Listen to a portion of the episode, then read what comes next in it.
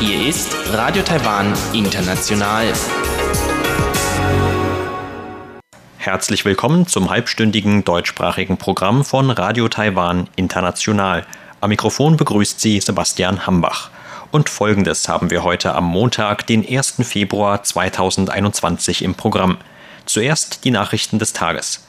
Danach folgt in Taiwan Entdecken der zweite Teil des Interviews mit der Leiterin des Schutzverbands für Versuchspersonen in Taiwan, Frau Lin Lühong. Heute spricht Frau Lin über Dinge, die man als Versuchsperson bei klinischen Tests wissen sollte und weitere Herausforderungen bei der Entwicklung eines Covid-19-Impfstoffs in Taiwan. Und zum Abschluss gibt es bei Eva Trindl in Taiwan Monitor ein Interview mit der ehemaligen stellvertretenden Direktorin des Verbindungsbüros von Südafrika in Taipeh. Darin geht es um den Austausch in den Bereichen Kultur und Bildung zwischen Taiwan und Südafrika.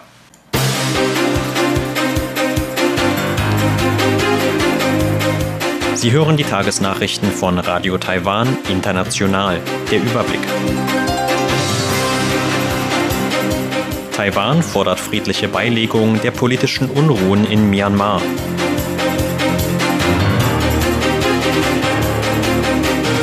Epidemie-Kommandozentrum dementiert Bericht über Impfstofflieferung.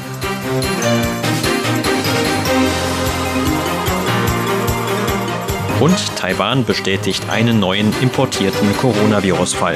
Die Meldungen im Einzelnen.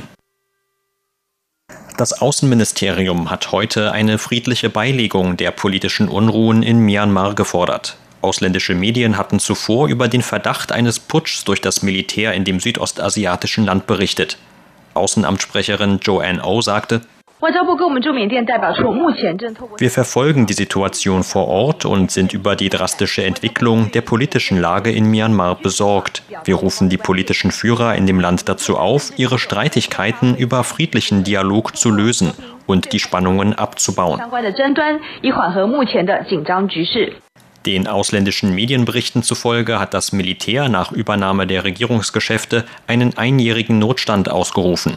Mehrere führende Regierungsbeamte, darunter die de facto Regierungschefin Aung San Suu Kyi und der Präsident, wurden demnach in Gewahrsam genommen. Laut Taiwans Außenministerium liegen keine Informationen vor, nach denen bei den politischen Unruhen taiwanische Staatsbürger in Myanmar zu Schaden kamen. Bei Schwierigkeiten könnten sich die Taiwaner in dem Land an die Notfallhotline der örtlichen Vertretung wenden. Das Epidemie-Kommandozentrum hat heute einen Zeitungsbericht dementiert, laut dem Taiwan am Donnerstag 100.000 Dosen des Covid-19-Impfstoffs der Firma Pfizer erhalten soll. In dem Bericht der United Daily News hieß es, Taiwan habe sich den Impfstoff über so wörtlich diplomatische Quellen in den USA gesichert. Auf einer heutigen Pressekonferenz sagte Gesundheitsminister und Leiter des Epidemie-Kommandozentrums Chen Shih-chung, die Darstellung des Berichts entspreche nicht der Wahrheit. Sobald sich Taiwan Impfstoffe gesichert habe, werde man die Information sofort bekannt geben. Der Minister mahnte zudem, von Spekulationen abzusehen. Die derzeitige Situation der Impfstoffverteilung in der Welt sei chaotisch. Falschinformationen würden Taiwans Verhandlungen bezüglich der Impfstoffbeschaffung da nur beeinträchtigen, so Chen. Auf die Frage, ob Taiwan derzeit mit den USA Gespräche über die Beschaffung von Covid-19-Impfstoffen führt, antwortete der Gesundheitsminister ausweichend. Chen bestätigte nur, dass die Regierung derzeit Gespräche mit vielen verschiedenen Quellen führe.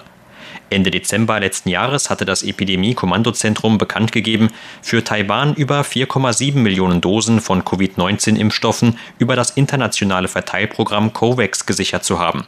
Außerdem hieß es, dass man 10 Millionen Dosen des Oxford-AstraZeneca-Impfstoffs erhalten werde. Das Epidemie-Kommandozentrum hat heute einen neuen importierten Coronavirus-Fall bestätigt. Den zweiten Tag in Folge meldete die Behörde dagegen keinen neuen einheimischen Ansteckungsfall. Bei dem neuen importierten Fall von heute handelt es sich um einen Taiwaner über 30 Jahre, der im Januar 2020 aus Arbeitsgründen nach Japan gereist war, so die Angaben von Gesundheitsminister Chen Shih-chung auf der heutigen Pressekonferenz. Der Mann hatte angegeben, bereits in Japan wegen einer Coronavirus-Infektion Ende Dezember eine Woche in einem dortigen Krankenhaus verbracht zu haben. Mehrere Tests vor und nach seiner Ankunft in Taiwan seien alle negativ ausgefallen. Erst nachdem der Mann am 29. Januar Krankheitssymptome entwickelt habe, sei er positiv auf Covid-19 getestet worden. Laut Behörde wird nun geprüft, ob es sich bei dem Fall um eine anhaltende Infektion oder um eine Neuinfektion in Taiwan handelt. Mit dem heutigen neuen Fall ist die Gesamtzahl der bestätigten Coronavirus-Fälle in Taiwan auf 913 angestiegen. Davon gelten knapp 800 als importiert. Die allermeisten haben sich erholt, acht Personen sind gestorben und die übrigen befinden sich noch in krankenhäuslicher Behandlung.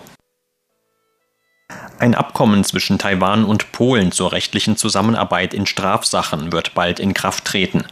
Wie Taiwans Außenministerium am späten Sonntagabend bekannt gab, hatte Polens Präsident Andrzej Duda das Abkommen bereits vor ein paar Tagen unterzeichnet. In der Pressemitteilung des Ministeriums hieß es, dass das Abkommen zuvor einstimmig von beiden Kammern in Polens Parlament genehmigt worden war. Das Außenministerium begrüßte die Unterzeichnung des bilateralen Abkommens durch Duda am 28. Januar und sprach von einer Stärkung der rechtlichen Zusammenarbeit. Laut Außenministerium besteht das Abkommen aus den fünf Bereichen Strafsachen, Auslieferung, Überstellung von Gefangenen, Austausch von rechtlichen und praktischen Erkenntnissen sowie dem Informationsaustausch zur Strafprävention. Das Abkommen zur rechtlichen Zusammenarbeit wurde am 17. Juni 2019 von Vertretern beider Länder in Taipeh unterzeichnet. Im Dezember 2019 wurde das Abkommen als erstes seiner Art zwischen Taiwan und einem europäischen Land von Taiwans Parlament verabschiedet. Laut Außenministerium wird das Abkommen in Kraft treten, sobald Taiwan eine offizielle Bestätigung von Polen erhält. Neben Polen unterhält Taiwan ähnliche Abkommen mit den USA, China, den Philippinen, Südafrika, Nauru und Belize. Die Produktionsaktivität in Taiwan hat sich im Januar den siebten Monat in Folge ausgeweitet. Der Einkaufsmanager-Index PMI erreichte nach saisonaler Bereinigung den höchsten Stand seit acht Jahren, so die Angaben der Zhonghua-Institution für Wirtschaftsforschung. Demnach stieg der PMI im Januar gegenüber dem Vormonat um 3,8 Punkte auf einen Stand von 65,1 Punkten. Das war der höchste Wert seit Juli 2012, als die monatlichen Daten zum ersten Mal zusammengestellt wurden. Die Zhonghua-Institution für Wirtschaftsforschung gilt als eine der führenden Wirtschaftsdenkfabriken Taiwans. Alle Indizes für die sechs großen Produktionssektoren, aus denen sich der PMI zusammensetzt, lagen zudem den zweiten Monat in Folge bei über 60 Punkten. Laut der Denkfabrik weist ein PMI-Stand von über 50 auf eine Ausweitung hin. Ein Stand von unter 50 zeigt dagegen eine Schrumpfung an. Für die monatliche Umfrage werden 300 Unternehmen aus dem Produktionssektor zu den unterschiedlichen Bereichen Aufträge, Herstellung, Arbeit, Versorgungslieferungen und Inventar befragt. Zur Börse. Taiwans Aktienindex hat heute mit 271 Punkten oder 1,8 Prozent im Plus geschlossen. Zum Abschluss des heutigen Handelstags lag der TAIEX damit auf einem Stand von 15.410 Punkten. Das Handelsvolumen belief sich auf 274 Milliarden Taiwan-Dollar oder 9,8 Milliarden US-Dollar.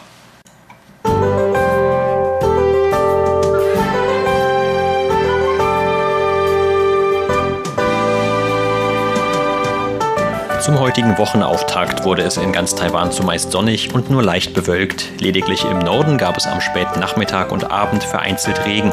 Ansonsten blieb es auch am Abend in den meisten Landesteilen klar. Die heutigen Höchsttemperaturen von knapp unter 30 Grad Celsius wurden im südlichen Gauchung erreicht. Auch in vielen anderen Regionen gab es heute Höchstwerte von 25 bis 28 Grad Celsius. Und das sind die Aussichten für morgen, Dienstag, den 2. Februar. Morgen wird es im Norden und Osten Taiwans etwas bewölkter. In diesen Regionen könnte es auch ganztägig vereinzelt Regen geben. Im Rest des Landes dürfte es dagegen ähnlich wie heute bei sonnigem und klarem Himmel bleiben. Die Temperaturvorhersage für morgen lautet 14 bis 19 Grad Celsius in Nord-Taiwan, in Mittel-Taiwan bis um die 25 und in Süd-Taiwan bis um die 27 Grad. Das waren die Tagesnachrichten. Gleich geht es weiter mit unserem Programm vom Montag, den 1. Februar.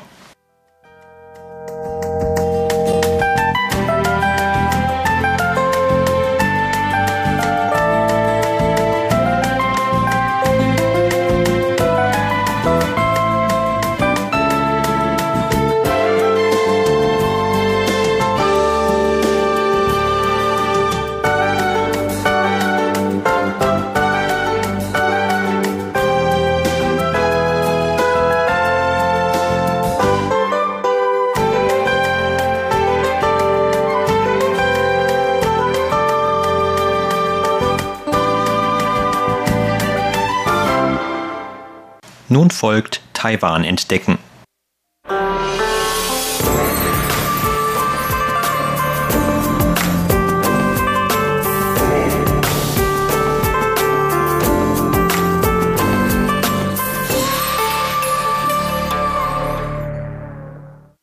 Während manche Länder bereits mit Impfungen gegen das neuartige Coronavirus begonnen haben, arbeiten Hersteller in Taiwan immer noch an einem geeigneten Impfstoff. Im November letzten Jahres rief das Gesundheitsministerium auf einer Pressekonferenz die Menschen im Land dazu auf, sich freiwillig für Menschenversuche der Impfstoffkandidaten zu melden. In der letzten Ausgabe sprach die Leiterin des Schutzverbands für Versuchspersonen in Taiwan, Frau Lin Lühong, über mögliche juristische Probleme des Aufrufs. Laut Frau Lin steht eine derart direkte Beteiligung von Regierungsbehörden bei der Entwicklung von Impfstoffen im Widerspruch zu ihrer Rolle, die Hersteller zu kontrollieren. Im heutigen zweiten Teil des Interviews geht es darum, was bei Menschenversuchen in Taiwan normalerweise beachtet werden sollte. Außerdem geht es um die Frage, ob die Covid-19-Situation in Taiwan überhaupt für die Entwicklung eines Impfstoffs geeignet ist. Eine Voraussetzung für die Zulassung von Menschenversuchen ist eine ausführliche und unabhängige Ethikprüfung, die etwa auch die Risiken und Gefahren der Versuche allgemein verständlich darlegen muss. Aber auch danach kann noch lange nicht einfach jeder mitmachen, der will. In diesem Zusammenhang sollte man zunächst erklären, dass alle klinischen Versuche für neue Impfstoffe in drei Phasen unterteilt werden. Die Impfstoffkandidaten müssen vor einer Zulassung also mindestens diese drei Phasen durchlaufen. Aufgrund der aktuellen Notfallsituation war es jedoch so, dass man in vielen Ländern bereits nach zwei Phasen von klinischen Versuchen mit dem Spritzen der Impfstoffe begonnen hat. Bei der ersten Phase wird der Impfstoff normalerweise nur bei gesunden Menschen gespritzt, weil es darum geht, herauszufinden, ob der neue Impfstoff sicher ist.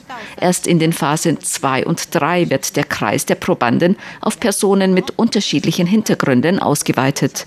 Bei der aktuellen Covid-19-Pandemie gibt es darüber hinaus noch etwas andere Kriterien. Grund dafür sind die Beobachtungen beim Krankheitsverlauf von Covid-19-Patienten während des vergangenen Jahres. Dabei stellte man fest, dass vor allem diejenigen einen schweren Krankheitsverlauf hatten, die vorher schon unter einer anderen schweren Krankheit litten oder die schon ein höheres Alter hatten.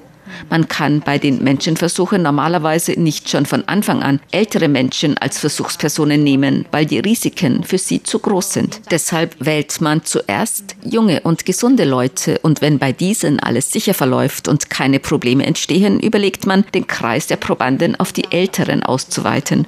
Interessant an der aktuellen Situation ist auch, dass man bei früheren Versuchen die Impfstoffe eher nicht bei Schwangeren getestet hat. In den Regelungen der amerikanischen Gesundheitsbehörde FDA heißt es aber, dass auch Versuche des Impfstoffs bei Schwangeren notwendig sein könnten.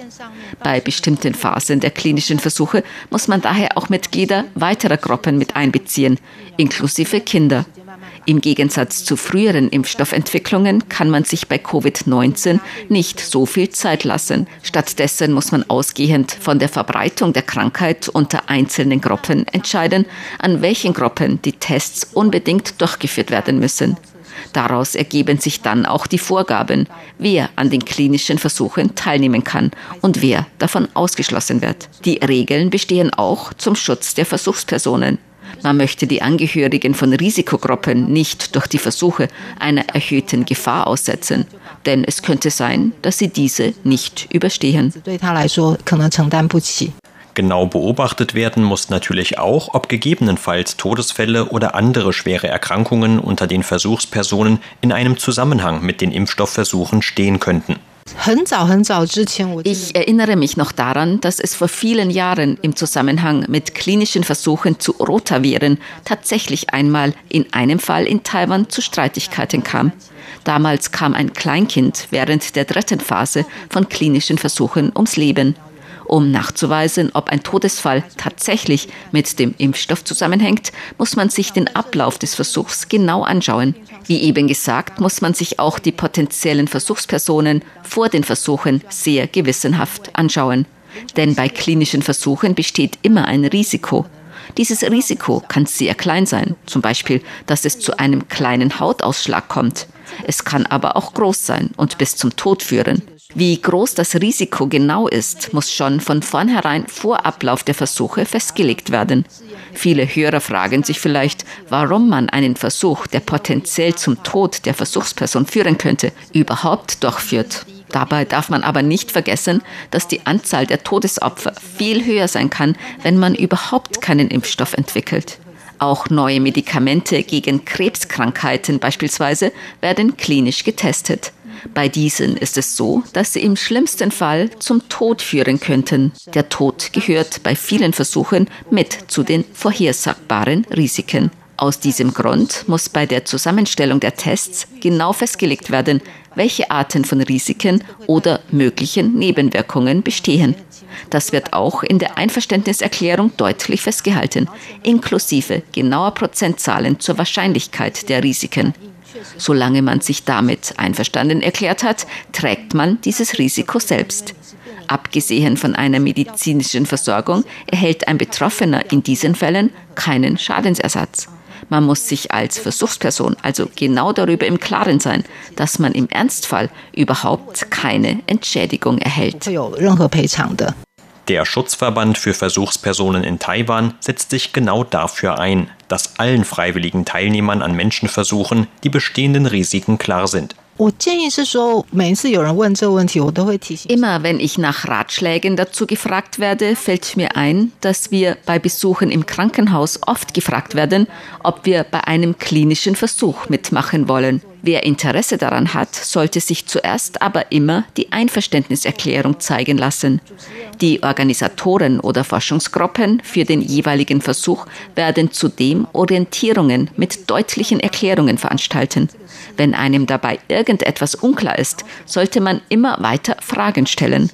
Zum Beispiel könnte es sein, dass die Risiken im Zusammenhang mit den Versuchen genau einzeln dargelegt werden, aber dabei Begriffe verwendet werden, die man nicht so genau versteht. Deshalb muss man genau nachfragen. Wenn man meint, alles verstanden zu haben, kann man die Erklärung unterschreiben. Aber selbst wenn man unterschrieben hat, bedeutet das nicht, dass man den Versuch nicht zu einem späteren Zeitpunkt trotzdem abbrechen kann. Wenn einem im Verlauf des Versuchs unbehaglich zumute werden sollte, sollte man mit den Organisatoren darüber sprechen. Man kann einen Versuch jederzeit abbrechen. Es kann allerdings vorkommen, dass man vor dem Abbruch noch ein paar Untersuchungen vornehmen lassen muss. Denn wenn man schon mit dem Spritzen von Impfstoffkandidaten begonnen hat, wird vielleicht befürchtet, dass es noch Nachwirkungen geben könnte.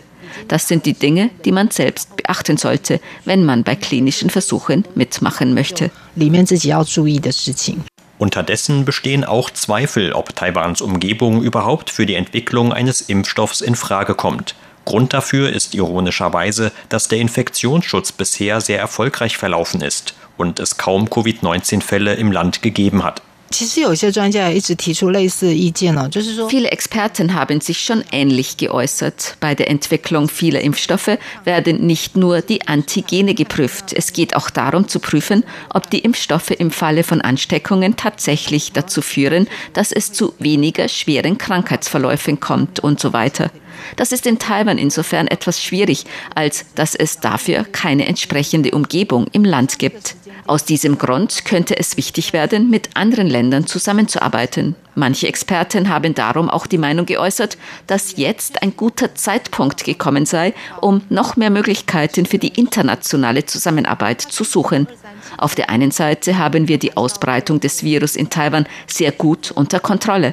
Auf der anderen Seite ist fraglich, wie wir dieses Problem bei der Entwicklung eines Impfstoffs lösen sollen. Darum hat man in letzter Zeit auch nichts mehr über Fortschritte bei der Entwicklung gehört.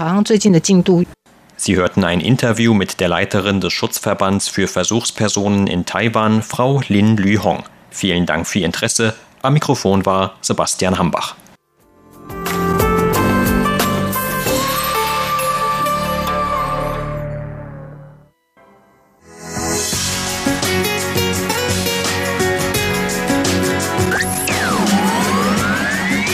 Radio Taiwan, international aus Taipeh.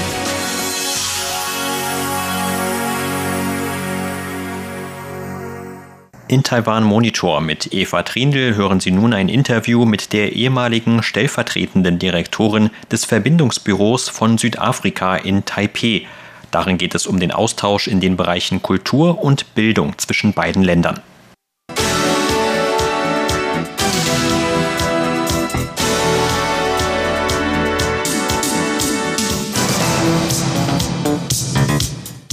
Taiwan und Südafrika unterhalten keine offiziellen diplomatischen Beziehungen zueinander. Südafrika brach die diplomatischen Beziehungen mit Taiwan im Jahr 1998 ab und nahm sie mit der Volksrepublik China auf. Es besteht jedoch trotzdem Austausch in verschiedenen Bereichen zwischen Taiwan und Südafrika und es gibt gegenseitige Verbindungsbüros.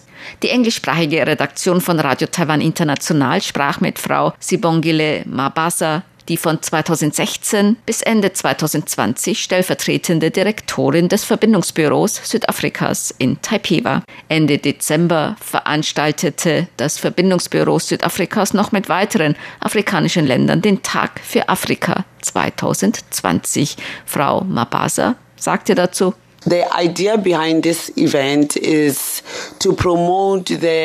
die Idee dahinter ist, die afrikanische Kultur zu fördern, Musik, Aufführungen, Artefakte, Produkte, Handel und Investitionen, um Verbindungen zwischen Taiwan und afrikanischen Ländern zu knüpfen. Außerdem auch Dienstleistungen darunter, auch der Tourismus, denn wir wissen, dass viele Taiwaner afrikanische Länder besuchen, besonders Südafrika. Deshalb ist es auch eine Plattform, um den Tourismus in Südafrika für taiwanische Reisende zu bewerben. Leider war das Jahr 2020 wegen der Pandemie kein geeignetes Jahr, um Reisen zu unternehmen. Aber wenn die Pandemie zu Ende geht und die Situation sich wieder normalisiert und Flugreisen wieder möglich sind, hoffen wir, dass auch im Tourismus wieder ein Boom einsetzt. Denn der Tourismus hat wirklich sehr unter der Pandemie gelitten. Ziel dieser Veranstaltung war vor allem, Afrika nach Taiwan zu bringen, besonders zu einer Zeit, in der die Menschen in Taiwan nicht in afrikanische Länder reisen können dass die Menschen in Taiwan die Schönheit Afrikas erleben können und um die Handels- und Investitionsbeziehungen zu stärken. Deshalb haben wir beschlossen, diese Veranstaltung in Taiwan abzuhalten und den Kontakt aufrechtzuerhalten, egal welche Hindernisse es gibt, weil wir es wegen der Pandemie nicht auf die übliche Weise durchführen können. Das war die Idee hinter dieser Veranstaltung. Wir haben die Veranstaltung gemeinsam mit dem Afrika-Taiwan-Wirtschaftsforum veranstaltet. Es ist eine Organisation mit dem Ziel, den Handel zwischen Afrika und Taiwan zu fördern. Weil wir die gleichen Ideen und Ziele haben, beschlossen wir zusammenzuarbeiten und unsere Ideen und Ressourcen zu bündeln und ein gemeinsames großes Event zu planen. Das Afrika-Taiwan-Wirtschaftsforum hat uns mehrere Veranstaltungsorte vorgeschlagen und wir haben beschlossen, den Veranstaltungsort nach Ximending zu verlegen. In den vergangenen Jahren haben wir unsere Veranstaltungen unter anderem im Xin-Yi-Viertel abgehalten, an der Sun Yat-sen-Gedenkhalle oder nahe der Messehalle Taipei. So versuchen wir unterschiedliche Gebiete in Taipei abzudecken. Zur Förderung des Kulturaustausches lud das Verbindungsbüro Südafrikas in Taiwan im Jahr 2019 auch Künstler der südafrikanischen traditionellen Musik Awards, kurz SATMA, nach Taiwan ein. Dies war ein sehr großes Projekt, so Frau Mabasa. One, one of the challenge, of course, was eine Herausforderung war natürlich die Frage, ob die Veranstaltungen erfolgreich sein werden und ob man viele Zuschauer dafür gewinnen kann. Außerdem, wie sie sich den Menschen in Taiwan präsentieren können. Denn es sind unterschiedliche Kulturen.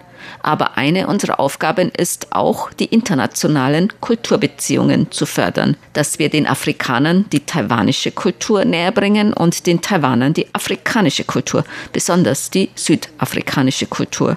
Es war viel Arbeit, ein Programm zusammenzustellen. Es handelte sich um eine Delegation bestehend aus etwa 40 Künstlern. Künstler aus unterschiedlichen Genres. Manche machen A cappella Musik, manche traditionelle Tänze, traditionellen Gesang und so weiter. Wir benötigten dafür Partner in Taiwan, damit diese afrikanischen Künstler nicht nur ihre Kunst darbieten können, sondern es auch eine Art Austausch und Zusammenarbeit gibt. Wir haben dies an verschiedene Organisationen und Regierungsstellen Stellen herangetragen. An die Kulturämter von Taipei und New Taipei City. Wir kontaktierten viele Radiosender, Medien und so weiter. Und wir wussten, dass wir vielleicht Absagen erhalten werden. Glücklicherweise erhielten wir von 90 Prozent der Organisationen und Regierungsstellen, die wir kontaktierten, positive Rückmeldungen. Sie sagten, sie seien gerne bereit, Gastgeber für diese Künstlergruppe aus Afrika in Taiwan zu sein. That, that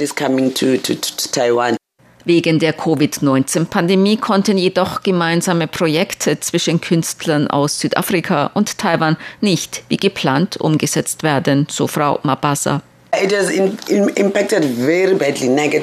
Die Covid-19-Pandemie hat sich sehr negativ auf den kulturellen Austausch ausgewirkt. Die Künstler der Satma-Gruppe knüpften natürlich während ihres Besuches hier in Taiwan Kontakte und es entstanden Vorhaben für eine Zusammenarbeit. Zum Beispiel entstand ein Kontakt zwischen der südafrikanischen A Cappella-Gruppe The Legacy und der taiwanischen A Cappella-Gruppe Okai Singers. Es war ein Gemeinschaftsprojekt geplant, das Weihnachten oder zum chinesischen Neujahrsfest erscheinen sollte.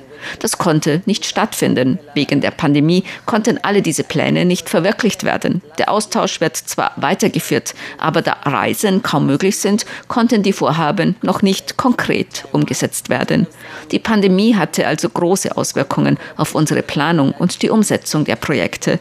Aber sobald sich die Situation wieder normalisiert, werden Planung und Umsetzung wieder aufgenommen.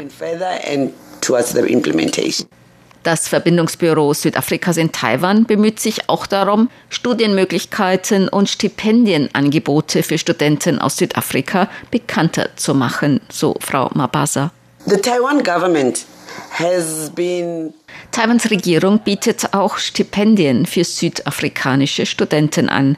Die Regierung Taiwans hat uns gebeten, die Stipendienmöglichkeiten in Taiwan in Südafrika bekannter zu machen. Bildung ist in Südafrika sehr wichtig, aber das Problem ist oft die Finanzierung. Viele Studenten können nach ihrem Oberschulabschluss kein Hochschulstudium aufnehmen, weil sie nicht über die notwendigen Finanzen verfügen.